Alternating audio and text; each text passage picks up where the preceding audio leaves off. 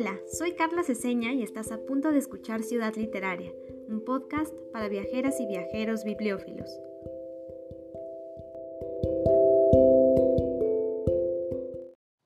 Queridos niños y niñas, felicidades por la nueva biblioteca, porque no es solo una biblioteca, es una nave espacial que les llevará a los puntos más lejanos del universo, una máquina del tiempo que les llevará al pasado lejano y al lejano futuro un maestro que sabe más que ningún ser humano, un amigo que les divertirá y les consolará, y sobre todo es una puerta a una vida mejor, más feliz y más útil. Les acabo de leer la carta que envió el escritor Isaac Asimov a la Biblioteca Pública de Troy en Michigan con motivo de su inauguración en 1971, aunque sus palabras siguen vigentes y aplican para todas nuestras bibliotecas. Precisamente, hoy tenemos una charla muy especial porque mayo es el mes de los museos y con esta conversación abriré la invitación a explorar de forma sonora las bibliotecas de distintos recintos culturales. Y estoy muy emocionada porque hoy hablaremos del Museo Franz Mayer, uno de mis museos favoritos que está ubicado en el centro histórico de la Ciudad de México y que tiene una biblioteca preciosa y muy, muy valiosa. Y justo para contarles un poquito sobre ella y qué se encontrarán en este sitio, nos acompañará Tania Vargas, responsable de los acervos documentales y de la biblioteca de este museo. Bienvenida Tania y muchas gracias por acompañarnos el día de hoy. Hola, hola Carla, mucho gusto. Igualmente, estoy muy emocionada por platicar contigo de un tema tan interesante que son las bibliotecas en los museos, específicamente del Museo Franz Mayer. Y lo primero que me gustaría que nos cuentes es qué importancia crees que tienen las bibliotecas para los museos. En general quisiera ah, empezar hablando de, la importancia que tienen las bibliotecas en este contexto eh, que estamos viviendo hoy. Eh, creo que a todos nos ha hecho falta o incluso nos ha acompañado de una u otra manera una buena lectura en esta época, que ha sido tan difícil para todos. Y creo que las bibliotecas pues han tratado de mantener, eh, de mantener el espíritu y pues han tenido que permanecer cerradas. Sin embargo, muchas ahora que ya están en planes de, reapertura o que ya están reabriendo, pues creo que para los lectores son fundamentales, no solamente porque les permiten acercarse a otros mundos, a, otros, a otras latitudes, a otras ficciones, sino también porque nos permiten acercarnos y conocernos entre nosotros. Creo que si hay algo que, que extrañamos mucho es, es ese contacto, ¿no? Y la biblioteca, de una u otra manera, nos permite entrar en contacto, ¿no? entras en contacto con, con el bibliotecario, entras en contacto con el otro usuario que está leyendo algo al lado de ti, que a lo mejor no está platicando contigo, pero tan solo con saber y ver lo que está leyendo ya te imaginas, ya te construyes una, una historia al respecto, ¿no? Y creo que las bibliotecas en ese sentido, pues nos permiten eso, nos permiten ese acercamiento que no nos permite, por ejemplo, descargar de pronto un libro en PDF, que claro, que es una gran victoria para muchos de nosotros de pronto encontrar libros que no encontramos de otra manera y que eso nos ha permitido también eh, pues consultar, escribir, hacer un montón de cosas en casa. Sin embargo, no, o sea, no es lo mismo, ¿no? Y bueno, respecto ahora de una biblioteca dentro de un museo, ¿no? Que no es algo tan común, pero que sí existe en, varios museos, ¿no?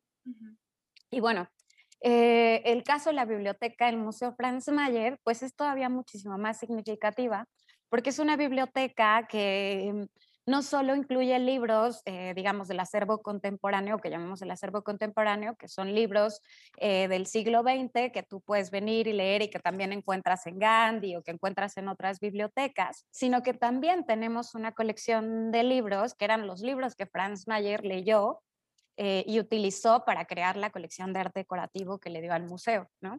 Entonces, además, digamos, de esa riqueza, está luego otra riqueza mayor que tiene que ver con eh, pues los libros antiguos, eh, raros y decorativos que coleccionó. y de una u otra manera, esta, esta, esta mm, digamos, este, mm, esta especie de, mm, de engranaje que puede hacer la biblioteca con nuestra colección, pues la hace aún más atractiva y creo yo muchísimo más rica, ¿no? Porque como visitante, si te das la oportunidad, digamos, no solo de visitar la exposición permanente eh, y, las exposiciones temporales, si te acercas a la biblioteca vas a encontrar, digamos, esta otra parte eh, que resulta, digamos, más íntima en el sentido de que nos permite acercarnos al, al coleccionista, lector y coleccionista de libros eh, pero también nos permite cambiar de espacio, ¿sabes? Cuando tú entras a, la biblioteca, el, solo silencio de ella ya, ya te, ya te eh, pone en un estado, ¿no? Y luego de pronto eh, ver una biblioteca como la nuestra, en donde tienes un piso de cedro y todo de madera, ¿no? Y entonces ves dos pisos, pues irremediablemente te, te evoca y te transporta a otro lugar. Sí, además está preciosa esa biblioteca como ya nos mencionaste, ¿no? Y antes de pasar a hablar sobre específicamente algunos de los libros que resguardan, también me gustaría que nos cuentes un poquito quién fue Franz Mayer para quienes no lo conocen y que todavía no conocen el museo. Mira, eh, Franz Mayer es alemán, o bueno, fue alemán, y llegó a México en 1908 aproximadamente. Luego hace un viaje de retorno a Estados Unidos, regresa y se queda ya digamos que para siempre a vivir en México. En 1933 se nacionaliza mexicano y desde 1925, 27, o sea, en los 20 eh, comienza esta inquietud de coleccionar, ¿no? Y las primeras piezas que adquiere son azulejos eh, de Talavera o conocidos como Talavera poblana, que es en realidad, en realidad eh, deberíamos llamar cerámica esmaltada o estanífera, y entonces, bueno, esta colección que en realidad después le va a dar como la columna vertebral a la, a la colección, porque gran parte de, del, pues de los objetos que colecciona son de cerámica, inicia con unos cuantos azulejos y bueno, termina siendo una colección de más de 9.000 objetos que al día de hoy, pues el museo resguarda 11.400, ¿no? Eso es, digamos, en el contexto Franz Mayer. ¿Qué otra cosa era Franz Mayer? ¿no? Además de ser coleccionista, trabajaba, eh, fue miembro de la Bolsa de Valores y asesor financiero de diversas empresas. Le interesó la fotografía, fue fotógrafo aficionado. Eh, le interesó el cultivo de orquídeas y de claveles. Por algo es que todavía tenemos acá Expoventa Orquídeas y tenemos vínculos con la Sociedad Amigos de las Orquídeas, de quien fue fundador el gusto igual por la fotografía, ¿no? Como fotógrafo aficionado y como coleccionista de fotos, pues también se refleja ahora pues en algunas exposiciones como WordPress, eh, Vogue Like a Painting, varias otras eh, exposiciones de fotografía que tiene el museo. Fue alguien a quien le interesaron los deportes, sin embargo, los deja eh, en, en los 30 por un asunto como de nervios y se remonta a hacer fotos y bueno, durante todo ese momento, durante todo ese tiempo, eh, está siendo un coleccionista asiduo, ¿no? Y es alguien que sabe lo que quiere comprar y contesta a, los, a los marchantes de arte y les escribe y les dice esto me interesa, esto no me interesa. Y bueno, este coleccionismo viene acompañado con un coleccionismo de libros, eh, con un, o, digamos, un hombre eh, bibliófilo de, de, de corazón, ¿no?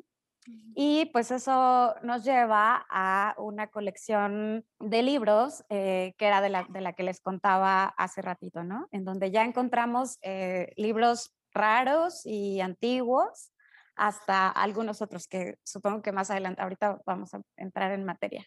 Sí, claro que sí, creo que era importante conocer un poquito esta historia porque así también nos vamos haciendo tal vez una idea de lo que puede haber en sus libros, ¿no? Entonces ahora platícanos algunos ejemplos que tú consideres valiosos, que tienen resguardados por ahí en la biblioteca, porque también creo que muchos de quienes vivimos en la Ciudad de México conocemos el Franz, incluso eh, creo que es uno de los museos favoritos, ¿no? No solo por su belleza, sino también por la calidad de las exposiciones, pero no sé si mucha gente conozca lo que hay en la biblioteca, entonces ese va a ser el tema del día de hoy? Pues bueno, mira, eh, antes de avanzar, algo que se me olvidó decirles es que Franz Mayer desde los 60 empieza a planear la creación de un fideicomiso cultural con el Banco de México para que este fideicomiso y un patronato de 11 personas, que es una especie de comité consultivo, pues eh, crearan el Museo Franz Mayer. El Museo Franz Mayer abre sus puertas en 1986 en el recinto que actualmente conocemos.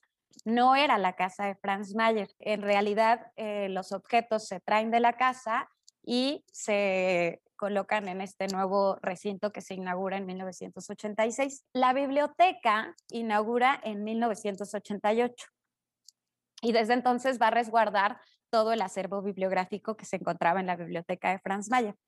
Una de las, digamos, de las características eh, interesantes de, de, esta biblioteca es que la duela que actualmente está en la biblioteca era la duela que estaba en la casa de Franz Mayer, en su biblioteca personal, ¿no?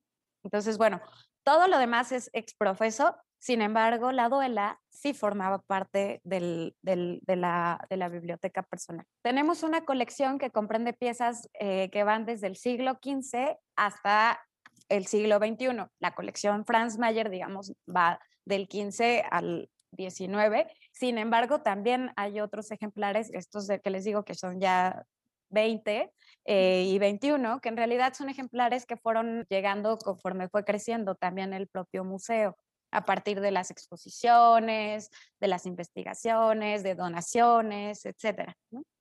Y bueno, en cuanto al contenido, la, la, biblioteca está enfocada en las artes decorativas, el diseño, la fotografía y la historia de México. Tenemos muchos libros de historia de México, que fue un tema que también le interesó mucho a Franz Mayer. Eh, en cuanto al fondo de libros raros y antiguos, tenemos eh, incunables europeos, tenemos tres incunables. Tenemos, por un lado, la crónica de Nuremberg, que es pues, una joya y que estuvo expuesta ah, en esta exposición que tuvimos sobre grabado europeo. Em, tenemos también varias, dentro de este fondo, tenemos varias Biblias y misales que destacan, digamos, por su contenido en, en cuanto al, al, ritual católico eh, novohispano. Sin embargo, eh, resaltan mucho más por su contenido decorativo. Muchos de ellos están elaborados en terciopelo, con aplicaciones eh, de plata, eh, pero llevan hilos de seda, este, listones en, en seda,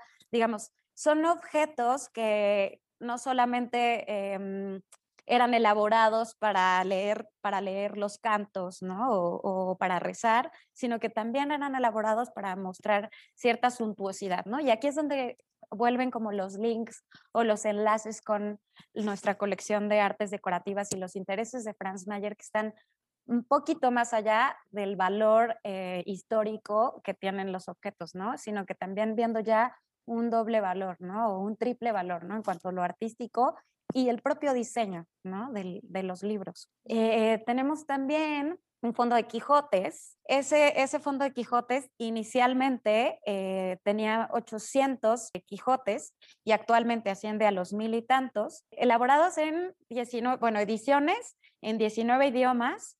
Eh, y la mayoría de ellos anteriores al año 1905. El fondo ha sido considerado como uno de los más eh, importantes en América. Y ahí destaca, pues, un libro de 1600, bueno, una edición de 1605, impresa en Valencia por Pedro, Pedro Patricio May, que es una, es una obra que destaca por ser, eh, pues, la segunda edición publicada en Valencia a principios de 1605 y es la más antigua que tenemos en la colección Franz Mayer, ¿no? Es una edición, o sea, es una edición pequeñita, encuadernada en pergamino, pero resulta ser una joya, digamos, en, en, en la colección, ¿no? De Quijotes. Sí, claro, a mí eso me encanta porque sí he tenido la oportunidad de ir y aunque sé que pues no puedes sacar así los libros y tocarlos con tus manos por motivos eh, pues de conservación, pues sí es impresionante ver por ahí tantos libros del Quijote. No recuerdo que por ahí también en su web tienen uno eh, ilustrado por Gustave Doré que además a mí me fascina. Entonces creo que es sumamente valioso, ¿no? Sí, también, ajá, también tenemos esa de, ese de Gustave Doré, que por cierto, ahorita está expuesto en la biblioteca. Ahorita en la biblioteca tenemos, así aprovecho para hacer el comercial, tenemos una mini exposición, cada tres meses se hace una pequeña exposición que acompaña a nuestras exposiciones temporales y a nuestra permanente. Y en este momento está dedicada a la, digamos, a la riqueza de, de las colecciones, ¿no? Y entonces sacamos un ejemplar de cada tipo y sacamos este ejemplar de Gustave Doré precisamente con las ilustraciones. Tenemos también una edición de 1612 de Thomas Shelton, que es la primera eh, traducción que se hace en, una lengua extranjera. Eh, también esa edición es como súper em, interesante. Em, y bueno, tenemos también un fondo conventual. ¿Qué es, qué es este fondo conventual?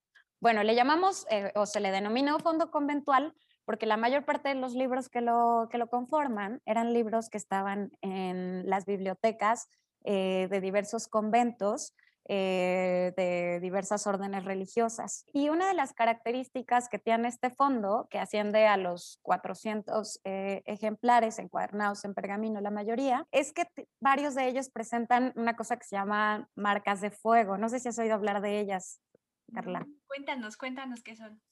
Bueno, las marcas de fuego eran em, como una especie de estampa eh, que se hacía en los cortes o en los, en los cantos de los libros a manera de marca de propiedad. Todos, todos ubican un poco cómo se hace el marcaje de las reses o cómo se hacía el marcaje de las reses con un hierro forjado caliente y bueno, eso se le, se, se, le ponía al animal. Bueno, pues es el mismo sistema, pero en un libro. Se hace un molde de hierro forjado con el, en este caso, la mayor parte de las veces lo que encontramos es el símbolo de la orden religiosa a la que pertenecía el libro, se hace el molde, se calienta y eso va directo al canto del libro y entonces luego lo que tenemos es una marca de fuego en el libro, ¿no? Lo que hace es, digamos, quemar el, el, el, libro y pues ahí lo que vamos a encontrar son estas marcas que nos van a permitir ¿A qué, ¿A qué convento pertenecían? Y bueno, ¿eso para qué nos sirve? Bueno, pues para saber qué leían, ¿no? ¿Qué era lo que, qué era lo que se leía en, en esos lugares? Eh, ¿Qué estaba permitido incluso leer? ¿Qué no? ¿Qué era lo que más se utilizaba? Eh, ¿Qué cantos? Em, etcétera, etcétera, ¿no? Digamos, son, son libros que destacan en ese sentido por esa riqueza que tienen. Actualmente también estamos en un proyecto con la BUAP eh, de marcas de fuego, ¿no? Porque hay muchísimas marcas, ¿no? Entonces, eh, hay que estar identificando, ¿no? Muchísimas, eh, varias bibliotecas están como haciendo también este esfuerzo de poder identificar sus marcas y saber a dónde pertenecían, ¿no? Porque además, aunque sean de la misma orden, se hacían diferentes, ¿no? O sea, los moldes van variando, entonces de pronto eh, tienes las mismas letras o más o menos el mismo símbolo, pero no se ve idénticamente igual, ¿no? Entonces hay que estar ahí comparándolos, es, es, es otra, otra parte padre de la, del acervo. Sí, está increíble, ¿no? Porque es como una especie de ex libris que ya hemos hablado de ex libris antes, pero con el fuego y está súper interesante. Oye, y esto nada más ahorita para preguntarte cómo lo podemos ver, o sea, ¿hay manera de verlo cuando visitemos la biblioteca o van a subir el proyecto a algún lugar para estar también por ahí muy al pendiente de esta parte que me parece fascinante? Ah, ok. Bueno, mira, en la planta alta de la biblioteca que es donde está resguardado este fondo conventual, tenemos, digamos, una pequeña ventana en una de las vitrinas en la que ustedes pueden ver eh, algunos de estos ejemplares con, con, marcas de fuego. Ahorita que tenemos la exposición, saqué otros tantos y, están ahí como a, la vista para que los puedan ver. Ahorita les cuento un poquito cómo es la consulta de todos estos materiales especiales de los que les estoy, de los que les estoy platicando. Eh, pero digamos que sí se pueden acercar de esa manera e incluso en las visitas guiadas especiales, que por ahora han estado suspendidas por, por, cuestiones de COVID, pero cuando remontemos a las visitas guiadas especiales, bueno, digamos que el público puede tener todavía un acercamiento un poquito mayor a estos, a estos ejemplares. Y sí, básicamente los, las marcas de fuego son una especie de ex libris y muchos de los libros que tiene Franz Mayer tienen ex libris, no solo su ex libris, que es genial, sino también libros que compra ya con el ex libris, ¿no? Y eso también es bien interesante porque es como de este libro perteneció a, ¿no? O las estampitas o de pronto el sello. También es, es, es una historia bien interesante de ahí que se puede sacar de ahí de los libros. Sí. bueno, pero te sigo contando porque son un montón de fondos, ¿eh? Sí, el... está interesante. Tenemos también unos documentos históricos que la mayoría son del siglo XIX y ahí tenemos, bueno, desde testimonios hasta títulos de propiedad, eh, nombramientos, algunas cartas. Es un, es un acervo como un poco más variado, pero que también tiene una riqueza en el sentido de que está mucho más enfocada al gusto que Franz Mayer tuvo por eh, la historia de México. Tenemos otro, otro fondito pequeñito que es el fondo partituras. Y en realidad este fondo responde al, al gusto y a la necesidad de Franz de aprender a tocar eh, música. Y pues en realidad está conformado por 300 y tantas partituras, eh, sobre todo para piano, eh, en donde encontramos música italiana, alemana, francesa, algunas óperas, ¿no? Que nos permiten conocer esta otra faceta de, Don Franz. Eh, y bueno, finalmente, digamos, tenemos este, este fondo contemporáneo, fondo general del que, del que te platicaba, en donde encontramos desde los ejemplares que nacen, digamos, o que vienen junto con el museo, hasta aquellos ejemplares que Franz Mayer eh, adquiere para conocer más sobre la colección. Entonces aquí tenemos eh, libros sobre mobiliario, sobre orfebrería, sobre cerámica, sobre vidrio, sobre plata, sobre relojes, sobre textiles, sobre conservación eh, y muchos libros de, de la historia de México. Hay otra parte del acervo de la que me gustaría hablar que, corresponde, digamos, al fondo general, pero que vale la pena rescatar aprovechando el podcast, eh, que es eh, un acervo de libros de viajeros que tenemos. Si bien, o sea, este gusto de Franz por la fotografía y, de Franz por los libros de viajeros, pues es muy, muy, muy, muy evidente ¿no? en su biblioteca. Tenemos eh, desde libros como Humboldt hasta cosas como Carl Level, es decir, eh, vamos a encontrar eh, libros de, viajeros alemanes, de viajeros franceses, que van a construir, digamos, una nueva historia en el 19 sobre México, sobre sus costumbres, ¿no? Una idea incluso, ¿no?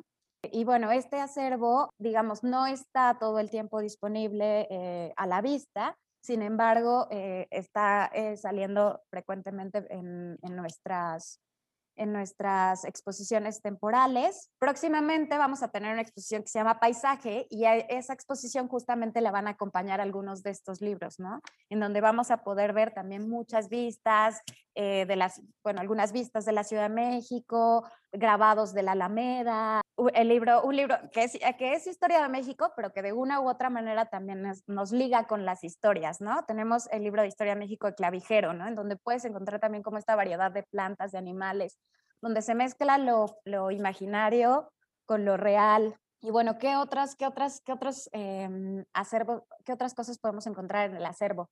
Los catálogos, eh, catálogos de subastas y de exposiciones. Bueno, ¿Qué hacen estos catálogos? Bueno, pues son los catálogos de Sotheby's y de Morton y de otras casas de subastas eh, a las que Franz Mayer les compraba obra y que tienen la particularidad muchas de ellas de traer las anotaciones de Franz. Y pues eso está bien interesante porque cuando lo vinculas con otros acervos como su acervo personal, donde encuentras de pronto la carta, ¿no? Donde él está diciendo, quiero adquirir este ejemplar, la nota de compra, y luego eh, te encuentras el catálogo en donde marcó las piezas que le interesaban, bueno, pues todo eso hace como mucho clic y ahí es donde yo vuelvo como a poner el dedo en lo que te decía, ¿no? Es que esta biblioteca es una biblioteca muy especial en ese sentido, ¿no? O sea, no solo es la biblioteca del, Museo Franz Mayer, sino que es la biblioteca de Franz Mayer, ¿no? Y entonces eso nos permite hacer un montón de vínculos con el resto de los acervos que conforman este, este gran museo. Ay, está padrísimo, Tania. Muchas gracias por compartir todo esto. Seguramente quienes nos escuchan ya están súper emocionados y querrán visitar su biblioteca. Entonces, venos contando un poquito cómo podemos acercarnos a ustedes. Ok, bueno, mira, el, el horario de la biblioteca es el horario del museo, de martes a domingo. Sin embargo, para las consultas, el servicio es de martes a viernes de 11 a 5 de la tarde. Fin de semana, sábado y domingo, únicamente funcionamos como sala de exhibición. O sea, sí pueden ingresar a la biblioteca, pero no pueden consultar libros. Para la consulta de libros, eh, ¿qué necesitamos? Bueno, eh, lo que necesitan es sacar su credencial. Eh, la credencial de la biblioteca se tramita em, acá en el museo. Ustedes realizan su pago eh, ya sea a través de transferencia electrónica o bien en, en caja a la cuenta del fideicomiso. Son 100 pesos y tiene eh, validez de todo un año. Con esta credencial ustedes pueden acceder a la biblioteca todo el año sin, sin pagar nada y consultar todos los libros que deseen en este horario que te estoy, que te estoy indicando. Ahora, ah, bueno, la credencial, esa se las entregamos el mismo día. Ustedes acuden con su, con su comprobante o me lo mandan por correo. Vienen acá, les registro yo sus datos, les tomo la foto y ese mismo día les entrego su credencial de manera digital. La puede, y ustedes la muestran en los módulos de inicio, en su teléfono, en su tableta, o bien si quieren la pueden imprimir. Idealmente la idea de tenerla así es que pues no hagamos eh, pues más basura, que seamos como un poquito más conscientes en ese sentido. Bueno, con esta credencial van a poder consultar todos los materiales de contemporáneo. Sin embargo, algunos de los materiales, bueno, más bien los materiales especiales o de fondo reservado, como son los Quijotes, los libros de coro, que tampoco les mencioné y que también son una parte bien interesante del acervo, la Crónica Nuremberg, algunos de estos ejemplares de los que les eh, contaba, para ello sí requerimos de una cartita dirigida a nuestra directora general explicando el motivo de la consulta por alguna investigación, explicando las razones. Nosotros eh, recibimos su solicitud y les agendamos una cita para que puedan acudir a revisar estos materiales. Digamos, están abiertos a la consulta. Únicamente necesitamos tener estas, eh, estas cartas para poder saber también quién consulta eh, nuestros ejemplares. Creo que básicamente, ah, bueno, además de estos beneficios, digamos, eh, pueden ustedes trabajar en las mesas de la biblioteca, o sea, no necesariamente tienes que estar consultando lo que hay, sino si tú traes tu libro y tu computadora, eh, te puedes conectar, te puedes conectar a la red y puedes estar acá todo el día trabajando sin ningún, sin ningún problema. Ok, ay, está increíble, pues ya escucharon, saquen su credencial de la Biblioteca del Franz, porque además, como ya les comentamos, pues es un espacio súper bonito y pueden consultar libros bien, bien interesantes. Y justo hablando de los de fondo de reserva y estas cosas, supongo que debe ser por la antigüedad y el cuidado que necesitan los libros, ¿no? Entonces también platícanos un poquito desde tu perspectiva, cómo es tu trabajo, cómo se conservan los libros, porque esta parte también me parece muy interesante y creo que no tenemos muchas oportunidades así como la que tenemos ahorita de platicar contigo para saber cómo se conservan y qué tanto trabajo tienes por ahí eh, para tenerlos como los tienen, ¿no? Que se ven todos perfectamente conservados. Ya, claro. Bueno, mira, para los materiales en papel, la mayor parte del tiempo lo que tenemos que tener es una temperatura y una humedad relativa estables. La temperatura y la humedad relativa, digamos que son los dos factores importantes y necesarios a considerar siempre que deseamos mantener en las mejores condiciones una colección. En el caso de los libros, es muy importante mantener una humedad relativa y una temperatura, una temperatura de los 20 centímetros y una humedad relativa 20, 20 centímetros, 20 grados centígrados y una humedad relativa del 50% aproximadamente, eh, ahí hay, se puede, puede, haber variaciones porque siempre las hay, ¿no? El, eh, lo importante es que eso se mantenga estable.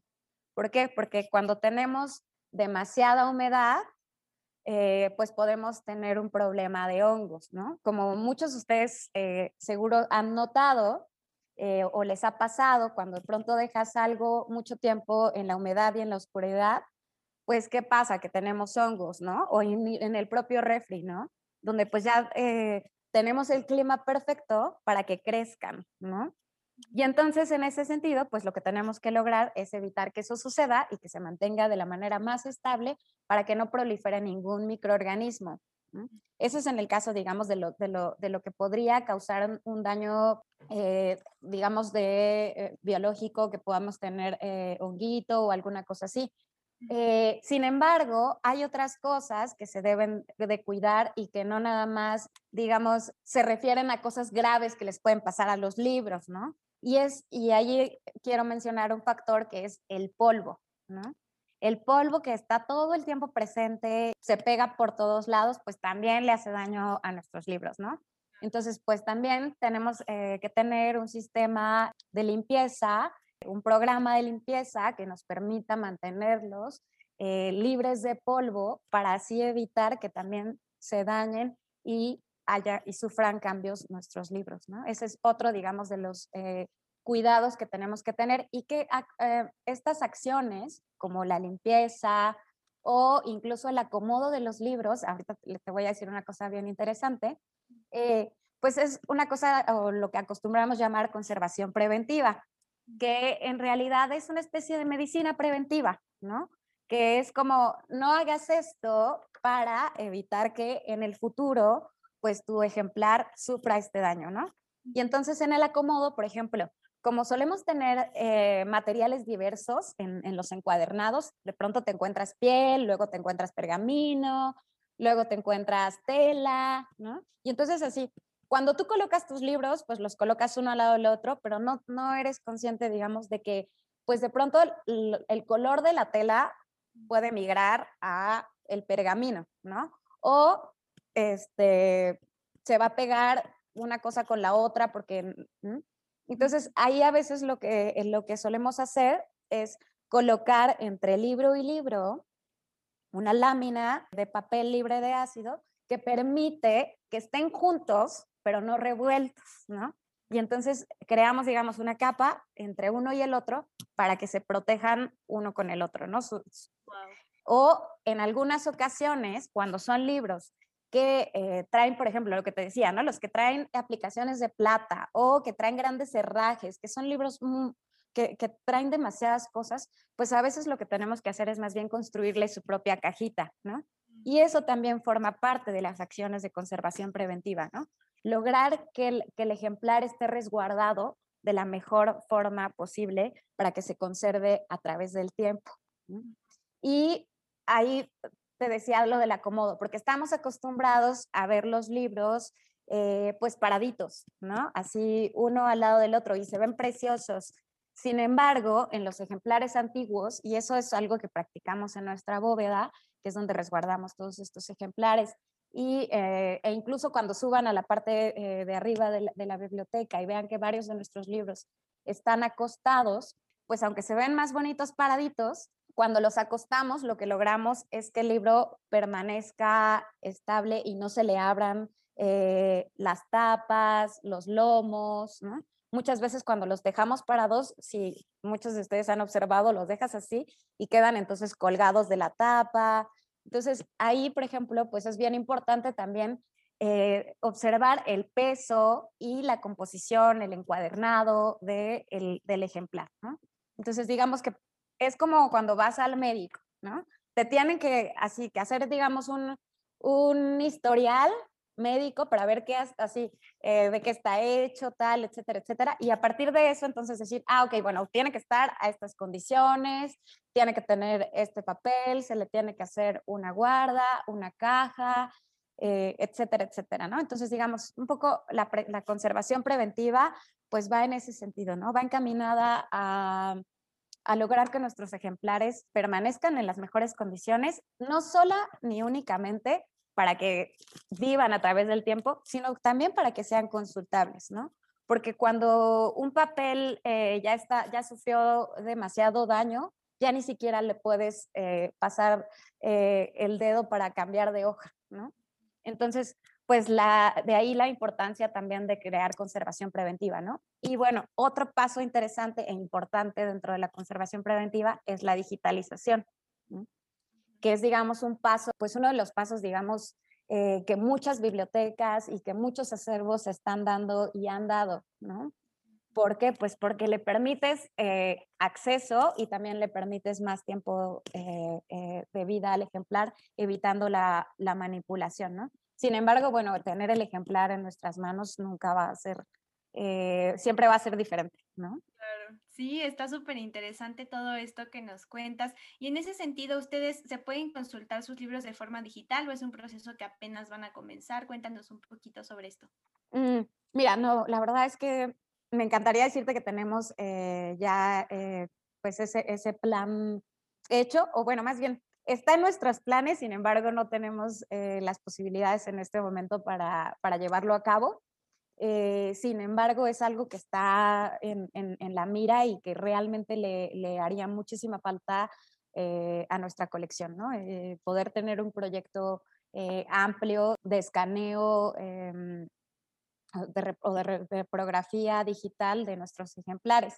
Actualmente eh, tenemos una pequeña ventana a nuestras colecciones en la página web del museo. Pestaña colecciones. Eh, ahí ustedes pueden como picarle e ingresar a la parte que dice biblioteca. O sea, hay una que dice biblioteca y hay otra que dice colecciones, ¿no?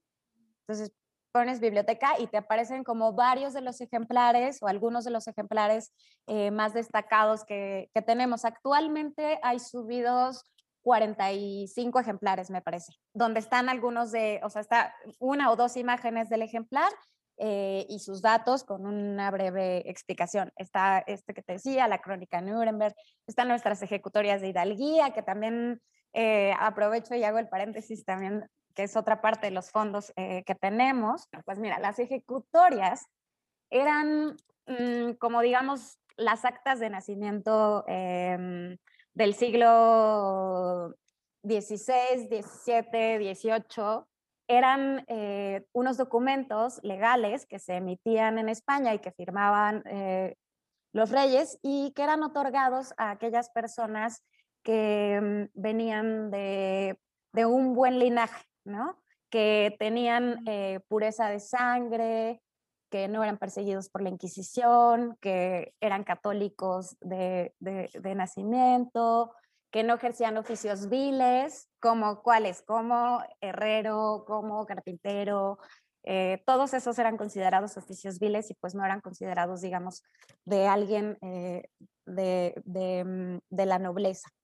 Entonces, en estas ejecutorias, pues lo que se expresa es em, de qué familia vienen, eh, incluso eh, que quienes los conocen dan ciertas referencias, traen toda la genealogía, ¿no? Incluso en algunos encontramos eh, los árboles genealógicos, encontramos los escudos de armas, porque pasaban por un escribano y además pasaban por alguien que hacía, pues, el, digamos, el dibujo, los dibujos, las ilustraciones que acompañaban la ejecutoria y vamos a encontrar imágenes eh, de Santiago Matamoros, imágenes eh, marianas, eh, te digo, estos escudos de armas, ¿no? Donde ya se diseña el escudo y entonces pasan con un escribano. Y bueno, los encuadernados pues también van a ser muy, muy variados, ¿no? Porque va a depender pues de la posibilidad económica de quien la adquiera, ¿no? Y van a servirles a, a los, a, a, los españoles y a los novohispanos para adquirir cargos acá en la Nueva España, ¿no? Es decir, quien ejerce em, cargos en la Nueva España frecuentemente trae consigo una ejecutoria de, hidalguía. Eh, pero bueno, ya me desvié del tema. y, y, bueno, también digamos, eh, estas ejecutorias, muchas de ellas están elaboradas en pergamino. Muchos de nuestros ejemplares tienen pergamino y el pergamino también es uno de esos eh, materiales que requieren de tener las condiciones de temperatura y de humedad adecuadas para no resecarse, para no tener problemas que después a la larga pues nos van a, em, pues no nos van a permitir, digamos, consultar eh, de manera muchísimo más eh, estable el ejemplar.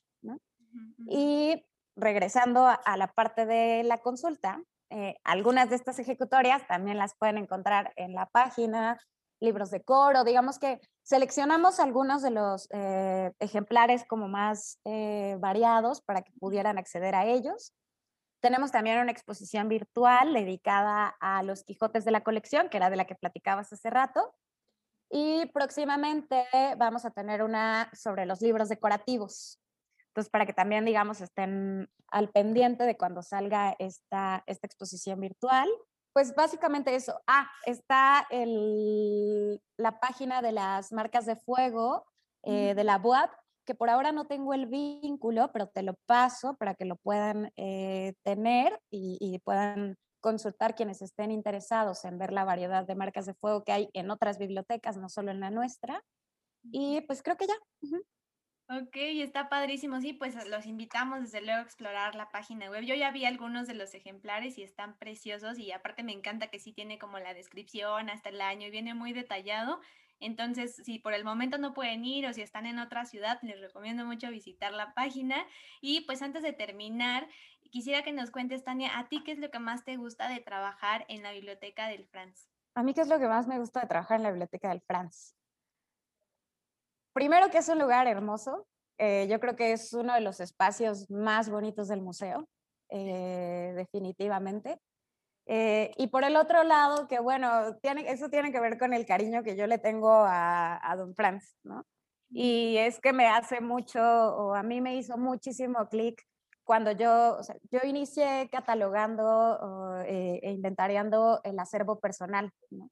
Entonces, pues digamos, del acervo personal, brincar hacia, hacia la biblioteca y observar que mm, pues los estrechos eh, vínculos que había entre esa, esa biblioteca y este acervo, eh, pues eh, digamos que mm, creo que eso es lo que más, lo que más me gusta, ¿no? tener esta, pues este acercamiento íntimo, ¿no? Al, al personaje. Y, mm, mm, eso por un lado, y bueno, irremediablemente, pues el, el privilegio del que gozo de poder eh, tener eh, esos libros eh, tan valiosos y tan antiguos, ¿no?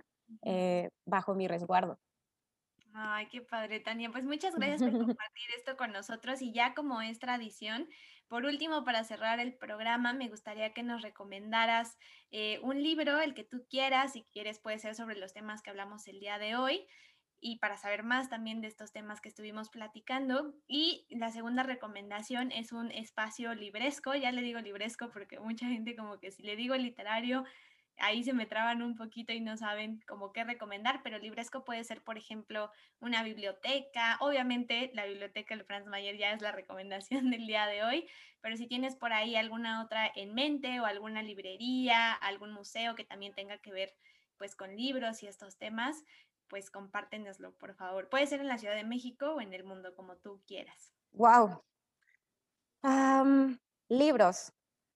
Es que no sé de qué tipo eh, podría, podría recomendarles. Sin embargo, creo que mm, pensando, digamos, en, los, en, el motivo y volviendo a esto que les decía de, los podcasts, etcétera, yo les recomendaría que busquen algo de Carl Nebel. En la red van a encontrar, o sea, muchos de sus libros ya están eh, digitalizados, pero hay, una cosa eh, interesante en, en, sus libros y es que pues encontramos eh, muchas ilustraciones e imágenes de los tipos mexicanos y de las costumbres mexicanas, ¿no? Entonces, digamos que lo que encontramos en, en, sus libros son un repertorio, ¿no? De paisajes y, de retratos de México. Entonces, bueno, pues les recomiendo que busquen algo de Carnevel. Les recomiendo que nos visiten y que puedan acá consultar algunas cosas que tenemos de arte decorativo, de diseño, bibliotecas.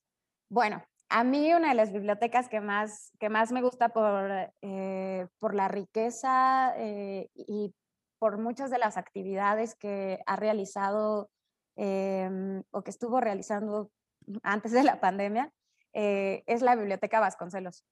sé que para muchos puede ser contradictorio el tema, sin embargo, creo que la gestión de, de los últimos años eh, pudo lograr esto que te decía, ¿no? Vincular al público eh, con la biblioteca y darnos cuenta que la biblioteca no solo es ni sirve para leer libros, ¿no?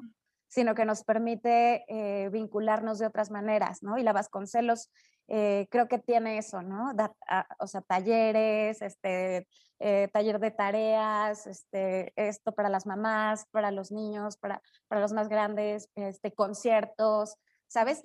Y ahí, bueno, vuelvo, digamos, a la importancia o a la parte padre de que nuestra biblioteca esté dentro de un museo, ¿no? Y es que puedes venir un domingo a escuchar un concierto, te tomas algo en la cafetería y visitas la biblioteca, ¿no? Digamos, puedes tener como todo en, en el mismo día. Sí, está increíble. Muchísimas gracias, Tania, por tus recomendaciones. Yo también los invito a visitar el France, es un lugar precioso y en el que van a aprender muchísimo. Entonces así cerramos el programa de hoy. Espero que los visiten y que hayan disfrutado nuestra charla. Muchas gracias a todos quienes nos escucharon y nos escuchamos la próxima semana. Muchas gracias por la invitación, Carla. Te esperamos por acá. Sí, claro que sí, Tania. Muchas gracias a ti por tu tiempo.